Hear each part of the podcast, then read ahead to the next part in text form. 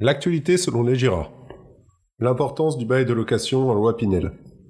Lors d'un investissement en loi Pinel, le propriétaire s'engage à louer en location nue au moins 6 ans son bien à une personne physique au titre de sa résidence principale. Aucune possibilité de profiter de l'avantage de la location meublée pendant toute la durée de Pinel ou de pratiquer de la location saisonnière.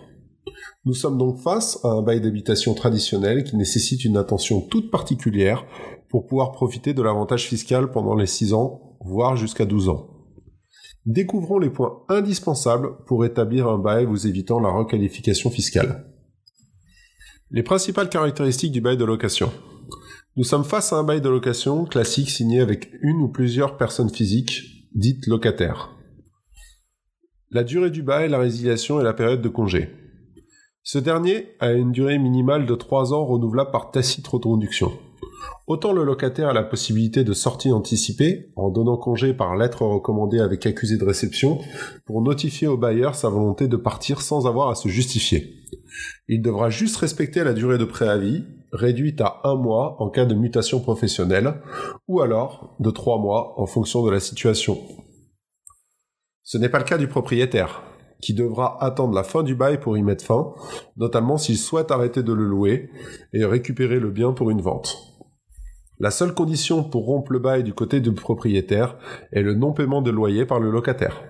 Attention, le propriétaire devra respecter un préavis de trois mois pour éviter tout litige entre bailleur et locataire. Bail dans le cadre d'une indivision ou d'une SCI. Le bail doit être signé par le propriétaire et le locataire. Dans le cas d'une indivision, tous les indivisaires doivent signer le bail sous peine de nullité de ce dernier. Si le bien a été acquis par contre par une SCI, le gérant pourra engager seul la société en signant le bail de location. En ce qui concerne l'indexation du montant des loyers, l'augmentation ne pourra pas se faire selon l'indice IRL. Il est important de respecter le plafond de loyer imposé par la loi Pinel. Nous vous rappellerons que ce plafond varie en fonction de deux paramètres, Premièrement, la zone, voire même la ville dans laquelle se trouve le logement. Il existe des dérogations de plafond ville par ville imposées par le préfet. La deuxième raison est la surface habitable du logement ainsi que ses annexes. On parlera de surface utile. Il faudra pondérer ce montant à partir du coefficient Pinel, qui a pour but de limiter l'effet d'augmentation des prix de l'immobilier dans les zones tendues. Attention à la loi Allure. Avec les dispositions de la loi Allure, les conditions de congé par le propriétaire se sont endurcies notamment envers les locataires de plus de 65 ans. Si le propriétaire veut récupérer le bien pour l'utiliser à titre personnel, il faut particulièrement être vigilant sur ce point, surtout si vous souhaitez revendre le bien à la fin de période de défiscalisation.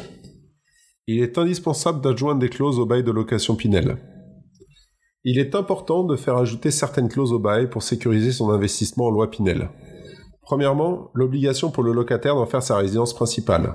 Secondo, l'impossibilité de sous-louer le bien. La sous-location doit être strictement et purement interdite. Troisièmement, dans le cadre de la location à un couple ou à deux colocataires, il est préférable de faire signer une clause de solidarité au locataire.